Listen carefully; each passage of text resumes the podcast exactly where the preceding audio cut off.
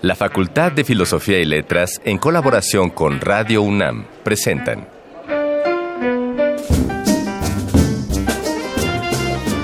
Lecturas de pasillo y debates de jardinera. Pensamientos de biblioteca y encuentros de ludoteca. Cátedras extraordinarias fuera del aula.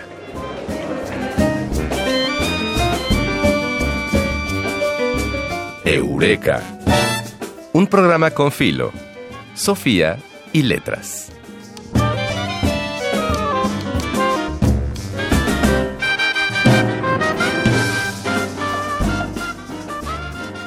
Pensar incluso desde el cliché en la antigua Grecia de los teatros y los filósofos es imaginar una sociedad sobria, tranquila y muy solemne que había conseguido apaciguar toda pasión. El cliché no crean que es una exageración, pues era una sociedad que en términos culturales valoraba la razón por sobre todas las cosas, pensamiento que fue heredado por los neoclásicos unos dos milenios después. De ahí que el pensamiento romántico se convirtiera en un parteaguas filosófico tan importante, pues valoraba más las emociones y la sociedad empezó a considerar la fuerza de la subjetividad y por lo tanto la figura del individuo se formó en medio de la humanidad. Nosotros somos Ana Mari Gómez e Ignacio Escárcega y los saludamos desde nuestro espacio particular en esta emisión para la cual hemos decidido hablar de un tema muy atrayente, las ideas del romanticismo. Y dice nuestro guionista, y eso podemos discutirlo, que nuestra sociedad, la de hoy, podría adaptarse muy bien a esa época, a finales del 18 en Europa, en Alemania concretamente. Pues interesante el desafío, interesante la provocación. Por ello, el Arcón Mascarones se abrirá para dejarnos escuchar un poco de la charla La melancolía y sus ecos musicales a cargo de Roger Bartra como parte del programa Grandes Maestros de la UNAM. En la entrevista 3 de 10 estará con nosotros la doctora Kundalini Muñoz, que nos hablará justamente del romanticismo, para saber si esta apreciación de un romanticismo social en la actualidad es acertada o no. Y finalmente, las voces de Alameda tienen otro par de recomendaciones literarias para todos nosotros. Con la promesa de este gran programa, te damos la bienvenida a otro episodio de Eureka. Un programa con filo, Sofía y letras.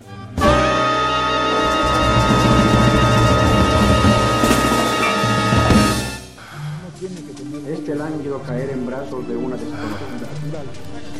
Esta brutal tarea de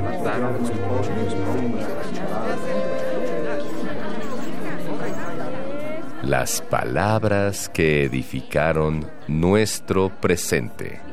Arcón Mascarones. Roger Bartra es sociólogo y antropólogo mexicano y desde 1971 es catedrático de la UNAM, nombrado en 2004 investigador emérito. Actualmente está adscrito al Instituto de Investigaciones Sociales de esta casa de estudios. A continuación, un fragmento de su charla La melancolía y sus ecos musicales como parte del programa Grandes Maestros de la UNAM. El romanticismo es una forma peculiar en que se desarrolla la crítica al capitalismo. Se ha dicho, lo ha dicho Isaiah Berlin, que el romanticismo puede ser visto como una reacción contra la ilustración, es cierto, que había establecido que toda pregunta genuina puede ser contestada y no por una revelación, desde luego, y que todas las respuestas deben ser compatibles y coherentes entre ellas. De lo contrario, dominaría el caos. Y ante esta hegemonía de la razón, de la razón moderna, el romanticismo ha sido definido como primitivo, juvenil, febril, enfermizo, decadente y desde luego melancólico. Que el romanticismo tiende a erosionar la creencia de que las preguntas centrales sobre la naturaleza del mundo y del sentido de la vida pueden ser respondidos. Ya no hay ese optimismo racionalista. Según los románticos, la verdad no es una estructura creativa independiente de quienes la buscan, sino que es creada por ellos. Así que la lucha por eso es todo. Yo creo que es fundamental entender esta situación de esta exaltación, melancolía de los románticos. Así pues, el romanticismo y con él la melancolía es parte de la modernidad. Y aunque aparece como su contrario, en realidad forma parte de ella, es su parte crítica. De alguna manera, yo diría, podemos entender que uno de los más grandes críticos de la modernidad capitalista, Marx, fue en este sentido un romántico o un heredero de los románticos que se enfrentaba ante este mundo que consideraba que debía llegar a arruinarse, que era inexorable su ruina y buscaba una salida para él, porque la melancolía era de alguna manera para los románticos también una salida, algo que le daba fuerza a los individuos para poder superar la situación.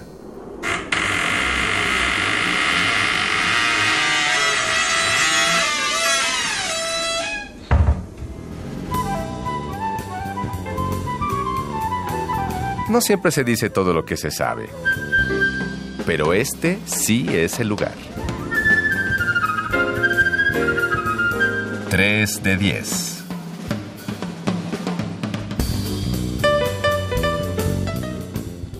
Hay una razón por la cual cuando hablamos de romanticismo alemán, de los primeros nombres que nos llegan a la mente, pues son Wagner y Goethe, cuyas obras, de muy largo aliento, extensísimas, van cargadas de una energía tremendista y pues de maravillas naturales exacerbadas. Para entender más sobre el romanticismo alemán, está ya con nosotros la doctora Kundalini Muñoz. Le damos la bienvenida a la doctora Kundalini Muñoz. Gracias por acompañarnos, Kundalini. Y aquí Ana Mari, que me está dando unos golpecitos por debajo de la mesa, es quien va a iniciar los disparos. Al fin que nadie ve. Al fin que nadie ve. Bueno, nos da mucho gusto tenerte, doctora Muñoz. Nuestro guionista habla de una relación o comparación entre nuestra sociedad actual y la sociedad de finales del 18, cuando se lleva a cabo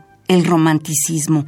¿Existe tal puente? Sí, muchas gracias a, ambos, a Ignacio y Ana María, por la invitación. Ahora que lo dices, es que creo que el romanticismo ha heredado una serie de pensamientos y de, y de actitudes que siguen presentes, ¿no? Y que tal vez por ese lado podríamos decir que hay una correspondencia entre las sociedades. Para decirlo llanamente o simplemente, las actitudes revolucionarias, ¿no?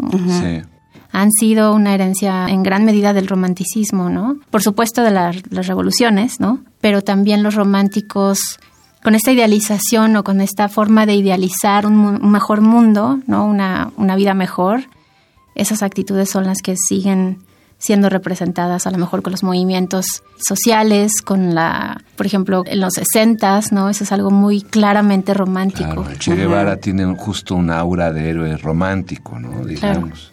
claro que es muy interesante, pero si nos vamos a la filosofía y a la literatura del romanticismo, que es seguramente lo que tú trabajas, Kundalini Muñoz, la doctora Kundalini Muñoz es coordinadora de letras modernas en la Facultad de Filosofía y Letras, es muy joven, es muy guapa y bueno, pues es tu tema. Después de, tú dilo mejor que yo, Andrang, Sturm und Drang. Eso, eso, bien, en, en alemán. ¿Qué quiere decir whisky en las rocas? ¿Qué quiere decir whisky en las rocas? no, quiere, quiere decir... ímpetu, ¿no? Eso, eso. Tormenta e ímpetu, sí. Sí. sí. A ver, vuélvelo a decir en alemán. Sturm und Drang. Und Drang.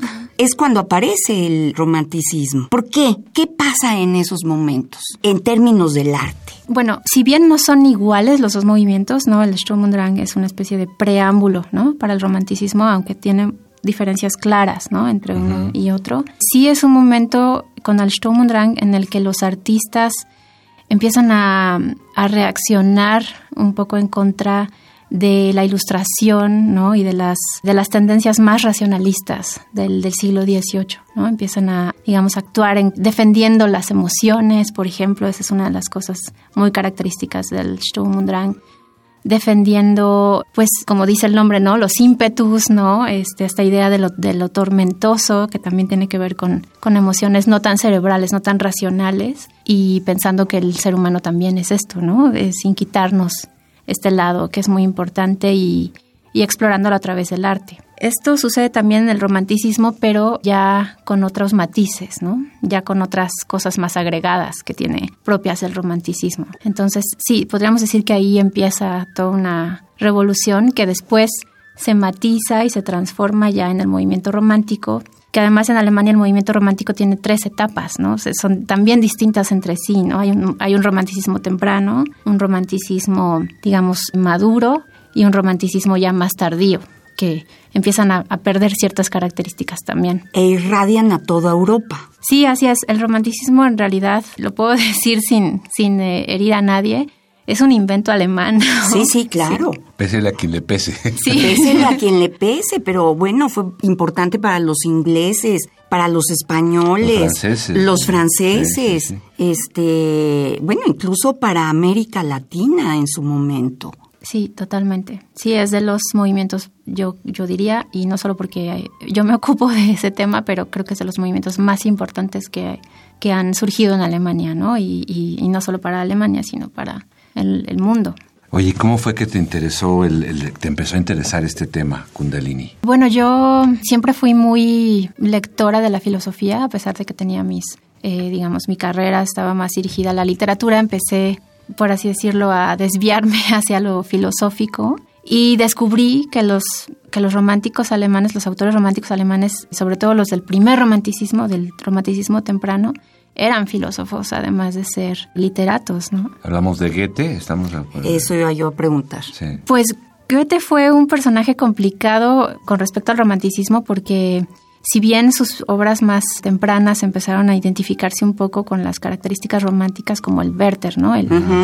La típica historia de suicidio, él nunca estuvo de acuerdo con esto, ¿no? Él, luchó contra los románticos, fue uno de sus opositores férreos, ¿no? En ese, en ese momento. Eran obviamente contemporáneos, entonces si a Goethe le llamamos romántico, pues seguro a él no le gustaría. Se va a, dar vueltas en su tumba.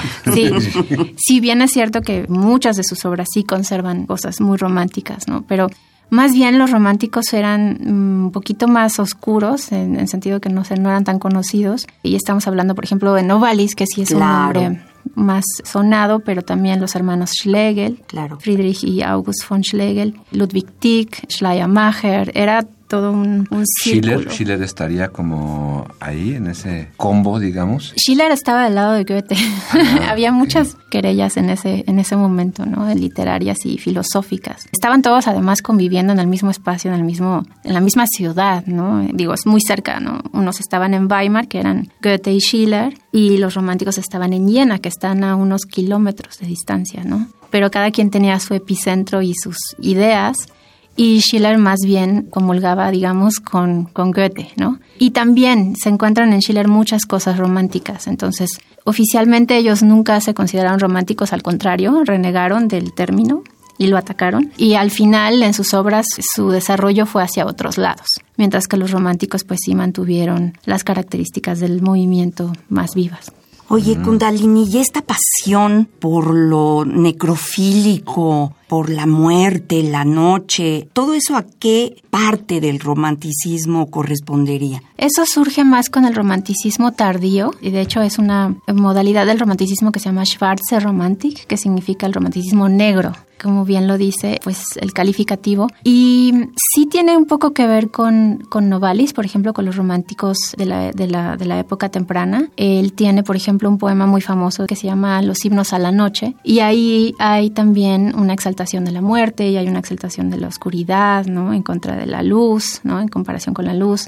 Y esto ya empieza a dar, a gestar, ¿no? Lo que ahora conocemos como el romanticismo negro. Y otros autores, especialmente Jean-Paul Richter y otros que se llama, otro que se llama E.T.A. Hoffman, Ernst Theodor Amadeus Hoffman, empiezan a explorar esos temas muchísimo más y se convierte ya en una en un movimiento un poco aparte, ¿no? El romanticismo negro. ¿Y qué era? ¿Qué los movía a esta cosa oscura y bueno, de muerte. Sí, pues me parece que mm, primero que nada es explorar todo aquello que no se reconoce como tal vez positivo o tal vez parte de la vida, ¿no? Es, es explorar otros aspectos que están más latentes, más subyacentes y menos... Se les pone menos atención por un lado y por otro lado ver qué significados pueden tener, explorar qué es lo que nos dicen, ¿no? En el poema que les mencionaba de Novalis, el él revierte un poco el, sentido de la vida, lo, lleva hacia la muerte, ¿no? Diciendo que en realidad la muerte es tan importante como la vida, ¿no? Es otra vida. Claro. Y eso es interesantísimo y es lo que empiezan a explorar paulatinamente otros escritores también. Y en el teatro, a ver, tú, eso Sí, bueno, es que la presencia, la presencia de la muerte, sí, claro que ahí tiene un, un valor fundamental. Yo en el teatro les debo hacer una confesión impúdica a ambas, que, cuando estudiábamos esto en, literatura dramática y teatro, la clase la daba María Sten, que era una, sí, sí, sí, como no, divina. catedrática muy importante. Y bueno, cada, cada semana había que leer unas obras, pero yo me acuerdo que para, para mí, para algunos otros compañeros de generación, sufríamos mucho leyendo las obras de Schiller, por ejemplo, ¿no?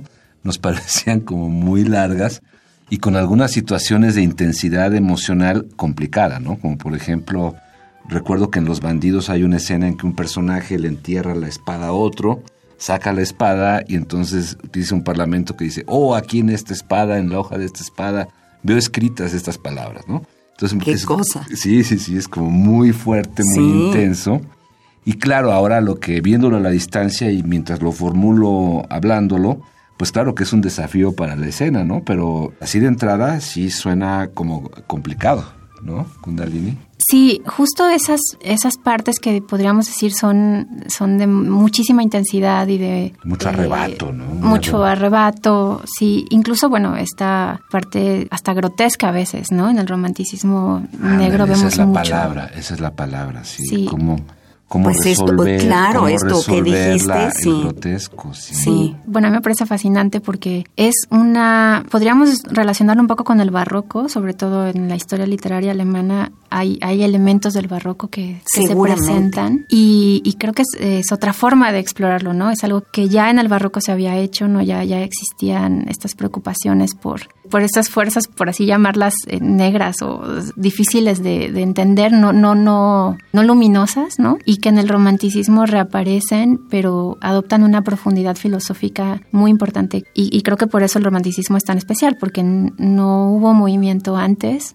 y yo creo que ni después, que, que haya logrado profundizar en esos temas y además desde un rigor filosófico bastante serio, ¿no? Entonces creo que eso es maravilloso. ¿Quiénes serían los grandes filósofos que están ahí sobrevolando en la literatura alemana del romanticismo? Pues Fichte era uno de los filósofos, si bien él nunca se entendió a sí mismo, se reconoció a sí mismo como romántico, pero él fue uno de los que aportó muchísima filosofía, discusión al movimiento. El mismo Kant fue también, claro. obviamente, muy importante para los románticos. Pero ya dentro del movimiento del romanticismo, tanto Novalis como Schlegel, sobre todo Friedrich Schlegel, Schleiermacher, que además era un teólogo, que es muy interesante su su perfil. Y el Schelling, Schelling, el filósofo Schelling alemán, que también era en ese momento parte del movimiento romántico, todos ellos escribieron filosofía muy seria y tuvieron diálogos filosóficos con los filósofos de la época. Ellos eran realmente las dos cosas, ¿no? Eran, eran literatos y eran filósofos en toda la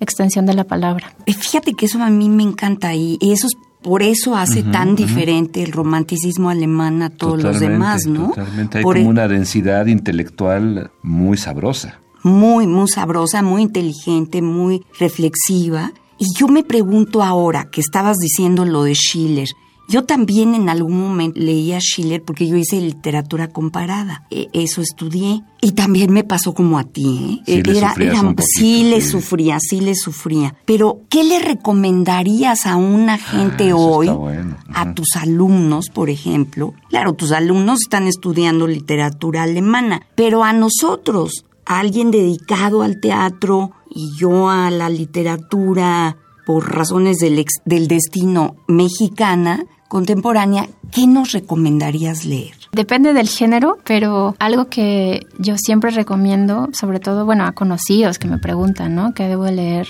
sí o sí del romanticismo alemán? Y eh, yo creo que algo muy representativo, muy profundo es de Hoffman, ¿no? Ernst Theodor Amadeus Hoffman. Él tiene una novela varias novelas y también tiene varios cuentos cortos. De hecho, hay varias antologías de sus cuentos que son, para darles una referencia, algo muy parecido a Poe, ¿no? Es, es algo único, brillan, ¿no? Sorprenden, ¿no? Por su imaginación y por, su, por sus imágenes, por sus símbolos, ¿no? Es algo sumamente típico del romanticismo con esta cuestión de la, de la imaginación tan vívida, ¿no? Que es algo también muy característico del romanticismo.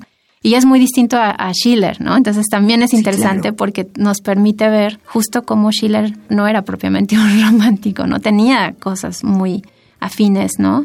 Pero lo propiamente romántico es mucho más gótico, es mucho más barroco. Y Hoffman sería una buena vía para, Hoffman, transitar ahí. Si no estoy mal, ¿no hay un cuento que se llama El hombre de arena o algo así que analiza Freud para hablar de lo siniestro? Exacto, sí, ese es un cuento. Y esto es muy interesante porque quizá lo siniestro surge del romanticismo. Sí, totalmente. Y esa es la, premisa de Freud. Y este ensayo es muy famoso, ¿no? Es citado muchas veces, porque justo se inspira en este cuento, ¿no? Que fue escrito en 1820 y tantos. Y Freud lo toma como una inspiración, ¿no? Para hablar de, del concepto de lo siniestro. ¿Qué es eso eh, familiar, conocido, dice Freud, hogareño, que se transforma en su contrario? En lo desfamiliarizado por completo. No, es genial. aquí, en, aquí, en, Eureka hacemos una agenda de lecturas maravillosa. Pues yo, yo voy a ir a buscarme ese cuento que no lo conozco. Yo lo voy a releer, fíjate,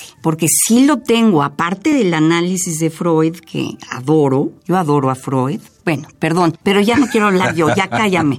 Este, dejamos hablar a la doctora. sí, pues ya, ya para, para cerrar la entrevista, Kundalini, solemos pedir a nuestra invitada, en este caso, una recomendación musical. Entonces, ¿con qué te gustaría que acompañáramos esta bonita tarde? Pues justo por la recomendación también literaria que es El hombre de arena, Hoffman, el mismo autor, tiene una novela que es también la que les quería recomendar que se llama Los elixires del diablo, que también está traducida, se encuentra fácilmente en, en México. Y este escritor tan prolífico y tan interesante también era un compositor. Entonces, pues mi recomendación musical tiene que ser también una obra suya que esa es la apertura a Undine, es una ópera y pues es también... ¿Y quiere decir ondinas? Ondina, sí. Ay, qué maravilla. Oye, yo eso nunca le he oído. Ah, pues vamos a ver cómo nos provoca escuchar esta ondina de Hoffman. Muchas gracias, Kundalini, por acompañarnos. Muchas gracias. Gracias a ustedes.